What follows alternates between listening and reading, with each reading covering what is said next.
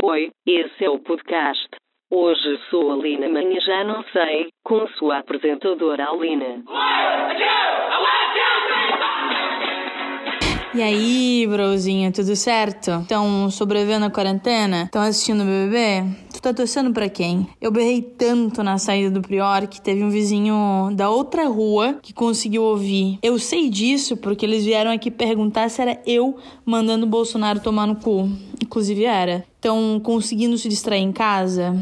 Eu não posso sair de casa, mas e vocês? Estão saindo? Podem trabalhar? Ainda estão no home office ou já estão no escritório? Como é que é? Eu não sei quanto tempo mais isso vai durar, mas eu fiquei pensando na maluquice que virou isso tudo. O governo fala uma coisa, o governador fala outro, o resto do mundo fala outra coisa totalmente diferente. Eu nunca ia pensar que o Trump ia ser mais decente que o nosso desgoverno. Não, eu pensei que os dois iam, eram farinha do mesmo saco. Eu queria fazer um episódio rápido para você ouvir indo pro trabalho, ouvir no carro, no ônibus, no intervalo, quando você ignora os seus colegas, aí bota o fone de ouvido e se isola outro tipo de isolamento, né? Eu sei que não vai acontecer, mas vamos fingir. Vamos fazer de conta que tá tudo normal, que vai dar certo. Isso vai passar e não vai ser só no fim do ano, vai ser logo. Eu acho bom a gente ser otimista, até porque para mim isso não é uma coisa normal. Eu sou a pessoa tipicamente pessimista, sempre acho que tudo vai dar errado. Até que isso é bom, porque se as suas expectativas são baixas, qualquer coisa boa que acontecer já é uma vitória.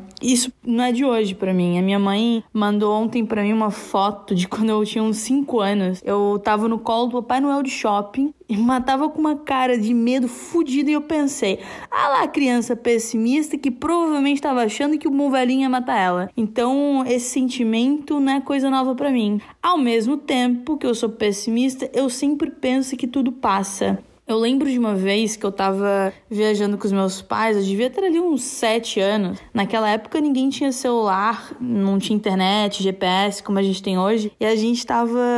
A gente se perdeu, o pneu furou e tava escuro no meio do nada e nem inglês a gente sabia para pedir ajuda para ninguém. E eu fiquei num misto de sentimento. A primeira coisa que eu pensei é assim que todo filme de terror começa, uma família isolada, sem celular, no escuro e fodida, mas ao mesmo tempo eu tava pensando, vai dar tudo bem. Amanhã eu vou acordar em casa, nada de ruim vai ter acontecido com a gente. E esse tipo de coisa acontece com outras pessoas, não com a gente. Então eu tava super tranquila, ao mesmo tempo que eu tava tendo um ataque de pânico. Mas é importante é fazer cara de blasé e não deixar ninguém perceber que tu tá entrando em pânico.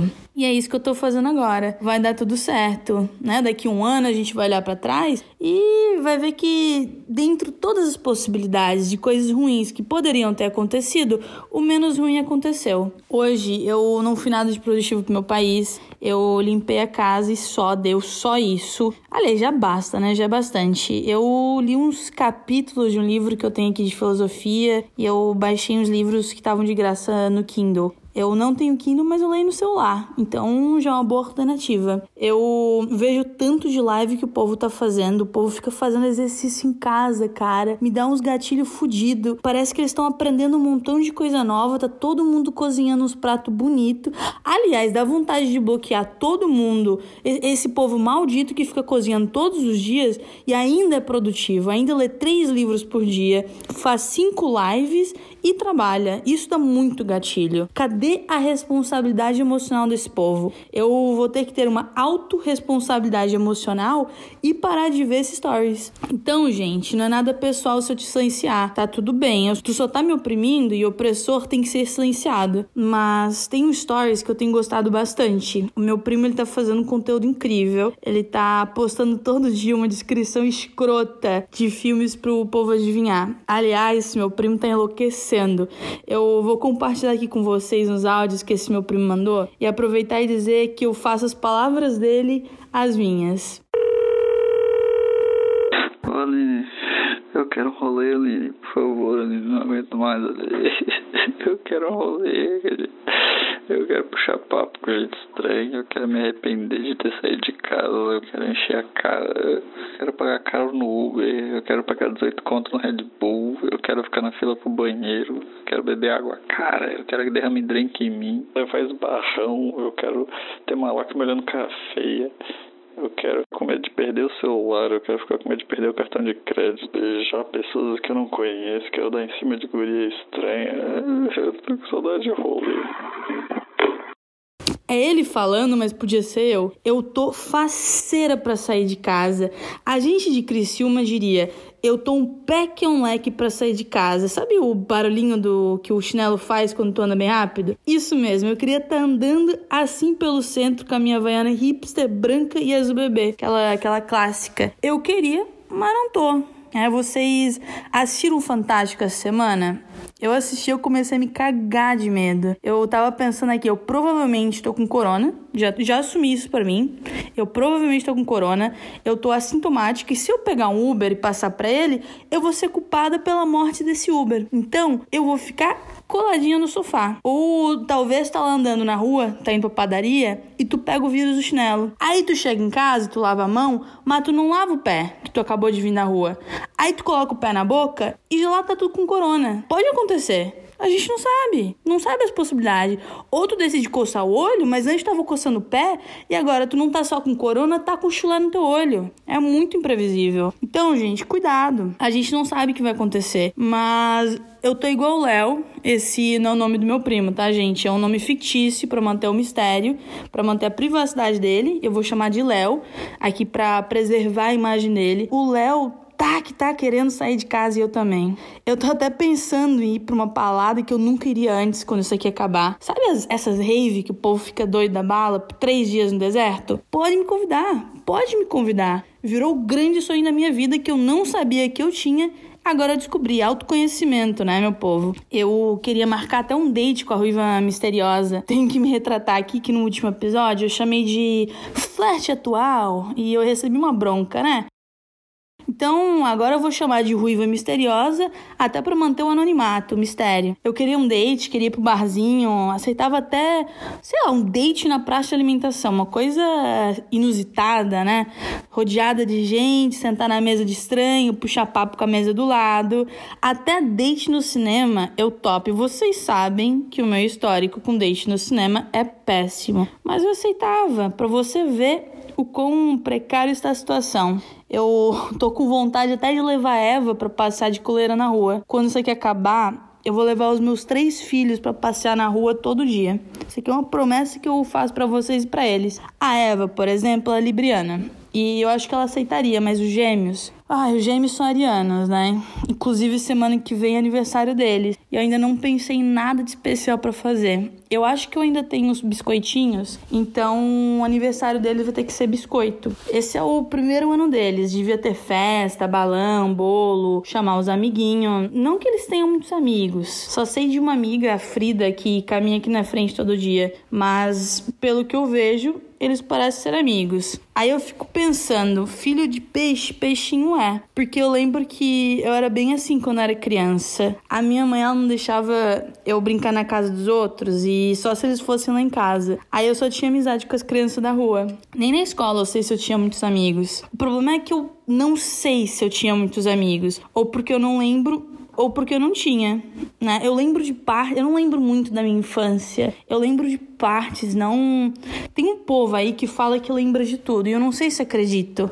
Tipo, eu costumo achar que se eu não lembro, ninguém mais vai, vai lembrar, porque eu acho muito estranho esse povo que lembra de tudo. Eu lembro, tipo, de quando eu era criança, eu não lembro de nome de professor nem de nada. Eu lembro de duas pessoas. Uma, eu acho que era da primeira ou terceira série, não lembro direito. Uma era Dejanani, eu nunca vou esquecer o nome dela, nem da afeição dela, porque eu achava o nome dela um tanto quanto estranha. Inusitada, né? Eu lembro dela e eu lembro de um outro menino que era o crush de todo mundo na sala. Eu lembro que ele usava um short super curtinho e colado. Significa? Significa. Eu lembro de jogar Tazo no recreio, da minha diretora Rose, um beijo, Rose, se estiver ouvindo. Ela era amiga da minha mãe. Isso era ótimo, né? Ah, era ótimo mais ou menos, porque eu não fazia nada de errado. A única coisa de errado que eu fazia era que eu falava demais. Aliás, errado com bastante aspas aí, né? Porque isso não é errado. E vemos que nada mudou.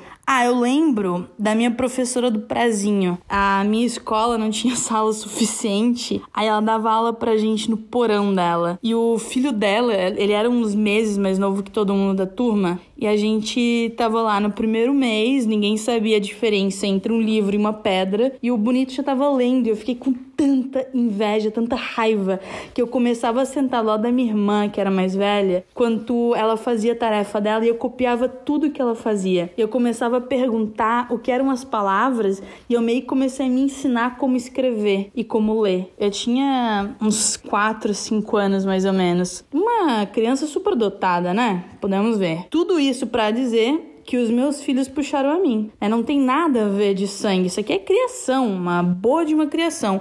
Bartô, com um ano, já tá terminando o terceirão. Olivia já passou em três faculdades públicas. Já tem até assunto pro mestrado, essa menina. Eu tinha feito o plano de vida deles, né? com a Vanessa quando a gente adotou eles. Um beijo, Vanessa. Saudades, amiga. Mas quando eu adotei eles, eu fiz o plano de vida inteiro. Bartô ia ser crossfiteiro. Não só isso, ele ia ser professor de crossfit que faz live todo dia no Instagram. E a Olivia ia ser professora universitária e bailarina. Acho que tá tudo encaminhado. Se isso não acontecer, a gente sabe que eles são arianos e eles vão fazer tudo o contrário para me contrariar. Só porque eu não fiz uma festa para eles, para me dar o troco. Porque eles são arianos e vingativos. É, Bartô vai virar o quê? Publicitário só pra me irritar. Olivia vai virar de direita. Pior, ela vai se filiar ao Partido Novo, que é o pior lixo da direita. Reparem que eu não mencionei a Eva, né? Eu não, eu não mencionei a Eva porque ela tá perdida. A Eva virou anarquista. Ela tá desenhando A circular pela casa inteira. Ou é um A, ou é um símbolo satânico, eu não sei ainda. Mas eu prefiro acreditar no primeiro, que é que ela virou anarquista. Eu pensei que eu ia castrar ela, ia ficar de boa. Eu achava que ia ser tudo conforme planejado, que ela ia virar empreendedora, palestrante, feminista, mas não, virou anarquista, o ista errado. Esses dias, inclusive, Evinha fugiu de casa. Era três da manhã, eu fui procurar aquela desgraçada, ela tava onde? Isso mesmo, em cima do telhado do vizinho ali de trás. É, sorte dela é que ela é castrada, porque eu sou a favor do planejamento familiar. No caso, o planejamento dela não ter uma família, porque quem ia ter que cuidar ia ser eu. Mas ela ficou a noite toda lá fora e só voltou no outro dia quando abri a porta e aquela desgraçada, deslavada, desalmada tava ali na porta pedindo para entrar para comer. Né? Isso faz parte do de ser mãe. Isso quebra o meu coração, inclusive. A gente cria com tanto carinho, compra ração prêmio, sachêzinho, esco escova para ela não ter essa bola de pelo e ela vai lá entra na churrasqueira e deita no lençol branco, brinca na lama, fica fazendo amizade com os vizinhos. Não tá dando, gente. E nem para fazer amizade com o vizinho certo. Porque tem uns vizinhos aqui que estão fazendo churrasco todo dia. Inclusive, ela podia fazer amizade com esse povo e eles podiam fazer o quê? Me trazer uma marmita de churrasco todo dia. Mas não, não vai, não vai ser agora. A Eva deve estar indo roubar carne da mesa de alguém e porque ela mal tá comendo hoje em dia. Inclusive, acho que chegou até a emagrecer. Daqui a pouco a gente descobre que ela tá usando droga, pior, que virou revendedora de produtos orgânicos. É muita ansiedade criar filhos, viu? Uns parabéns para quem consegue fazer um bom trabalho, porque eu não sei mais se eu tô conseguindo. Inclusive, hoje eu tava ouvindo o vizinho aqui do lado brincar de esconde-esconde com o filho. Eu achei legal, né? Aí eu pensava, tu devia estar tá saindo de casa, meu anjo. Você devia estar tá brincando no estacionamento de um prédio onde passa todo dia um montão de gente, até porque os teus vizinhos estão fazendo churrasco todo dia, convidando 300 pessoas? Será? Mas pelo menos estão achando um jeito de distrair a molecada, né? Ainda acho que podiam ter falado comigo porque tá cheio de banheiro aqui em casa. Mas é bom saber que no momento atual do Brasil tem como se divertir um pouquinho, né? Sabe qual a pior parte disso aqui que a gente tá vivendo? Além do óbvio, além do vírus, que já é ruim, o pacote todo é ruim, né? Mas a pior parte é tu perceber que entre os teus amigos vai sobreviver melhor a pandemia. Eu, pessoalmente, acho que eu tô indo muito bem, né? Até porque eu já pratico o isolamento social, quarentena há bastante tempo. Ah, não pode ir pra rua, não pode falar com ninguém? Tranquilo, suave, sobrevivo. Faço isso todo dia, né? Eu gostar de sair, eu gostar de falar com pessoas, onde já se viu, mas eu dei uma quebradinha aí, né? Mas tem duas amigas minhas aí, a Ariane e a Vanessa, que elas não merecem só palmas, elas merecem o Tocantins inteiro, porque elas ficaram três semanas sem sair de casa mesmo. Tá, Vanessa saiu para poder dar uma volta no quarteirão com o carro para não estragar a bateria. A Ariana foi no médico porque tava com a garganta inflamada, mas tirando isso, é. Pensando bem aqui, eu preferia ficar com a garganta inflamada, andar descalço no mercado que ter que ir no hospital. Mas essa é só minha opinião, né? Meu pai, inclusive, comentou que ninguém na igreja quer participar da Santa Ceia. É que na igreja evangélica, a Santa Ceia é no início do mês, né? A comunhão. E o povo não quer participar, nem se o pastor for de porta em porta, nem se eles forem com horário marcado na igreja. Eu achei isso muito engraçado, né? Porque essa fé em Deus some rapidinho quando tem um vírus envolvido. É, o Senhor, meu pastor, até que o vírus nos separe. A gente que é novinho eu vou me juntar nesse grupo aqui, tá, gente? Mas a gente tá bem. Estamos achando que. A gente tá achando que é intocável. O meu plano é tentar sobreviver até que eles achem a cura e tentar não passar para ninguém. É isso né? Se em algum momento eu critiquei a indústria farmacêutica, eu não lembro. Eu tô só pela cura, uma vacina, porque eu já sou hipocondríaca, né? Aí aparece uma coriza e eu já fico pensando: será? Será que é um resfriado? Será que é alergia? Tomara que seja só o pó. Eu não sei. Se, se não tem febre, não é corona. Mas eu tô começando a ficar realmente nervosa, porque agora parece que todo mundo descobriu que vai morrer, né? Parece que a gente não sabia disso antes. Agora a gente só precisa saber a ordem. Eu, como pessoa ansiosa que pensa muito, eu já tava ligada na morte faz tempo, né? Eu eu tô fazendo de tudo para não ganhar dela na corrida, né? De uns tempos para cá comecei inclusive a olhar para os dois lados antes de atravessar a rua. É porque eu sou competitiva, mas não tanto. Eu fui no mercado, tava um povo louco tentando comprar coisa como se fosse o fim do mundo. Sim, eu fui no mercado uma vez por semana no último mês, praticamente. Que quando tu vive de Uber ou quando tu vai pro mercado de bicicleta, tu não pode comprar muito. Mas eu comecei a sentir saudade de como as coisas eram antes. Tu lembra dos bons tempos quando lavar a mão não, leva, não levava três horas? Mas é isso. Só sei falar sobre corona. Eu tô falando merda com as minhas amigas, mas na minha cabeça eu tô pensando: quantas pessoas será que morreram hoje no Brasil? Em Santa Catarina e em Floripa. Mas pelo menos a gente tá vivendo a quarentena numa época boa boa, né? Com TV, com celular, com Netflix. O isolamento não fica tão ruim assim. Eu tava falando com uma amiga perguntando sobre assuntos para episódio e ela falou que ninguém quer ouvir sobre corona, que as pessoas ouvem podcast para saber sobre qualquer outra coisa menos corona. Porque se liga a TV, até no ESPN, ela tá recebendo informação sobre o vírus. Mas gente, eu não consigo pensar sobre qualquer outro assunto mesmo. E não adianta pensar positivo, porque pensar positivo não adianta em nada, né? Porque o vírus não sabe que tá pensando positivo. Capaz o vírus também sair positivo. Mas tem muita coisa para fazer que não seja pensar nessa pandemia. Uma amiga minha comentou que tava ficando com um gurizinho antes disso tudo, e agora com isolamento, eles não se viram mais. E aí que vem a insegurança, mente vazia, oficina do capeta. E essa amiga tá praticando a arte milenar do estoque. Pega um caderno caderninho, anota aqui as dicas da tia Aline, as dicas que a Aline aprendeu. O que que tu faz? Tu entra no perfil da pessoa, tu vê as fotos marcadas, não adianta olhar no perfil, não adianta, porque se uma pessoa quer esconder alguma coisa, não vai estar ali. Tu entra nas fotos marcadas, essa minha amiga fez isso e descobriu coisas horrendas na cabeça da minha amiga, na quarentena, ele reatou com, com a ex. Provavelmente eu tô contando a história toda errada, mas o ensinamento vai ser o mesmo. Ela foi nas fotos marcadas, viu uma recentemente nova que ele tava com uma guria, uma legenda um pouquinho fofinha, e é por isso que o canalha não tava respondendo ela. Uma outra amiga que não tinha absolutamente nada para fazer na vida foi vasculhar na internet e ela caiu assim de supetão na página do KLB, né? Por que não, né? Eles vão fazer uma live agora. Infelizmente não vou poder trazer informação do dia, porque eu não me importo. Mas ela tropeçou no perfil do Leandro. Ela percebeu que ele virou um senhor de 80 anos que só escreve todo post, ele escreve em caixa alta. Ela estaqueou não só o Leandro, ela estaqueou a família inteira. Kiko, Leandro, Bruno, o seu Franco Scornavaca, que é o pai deles, a Regina, que é a mãe, estaqueou a família inteira. E eu queria trazer à tona o assunto importantíssimo. Até onde vai o estoque? Onde a gente decide parar? Eu já fui muito estoquear, não nego. Eu sabia o, a vida inteira da pessoa, sabia o nome do vizinho, o nome do cachorro, o nome da mãe. Eu sabia qual tia comentava mais no post da pessoa. Isso que é viver no limite, né? Na ponta da cadeira, porque tu vai sair com a pessoa e tu sempre corre o risco de falar algo que tu não que tu leu no Facebook e a pessoa não te contou. Vai que tu leu algo no perfil da mãe da pessoa.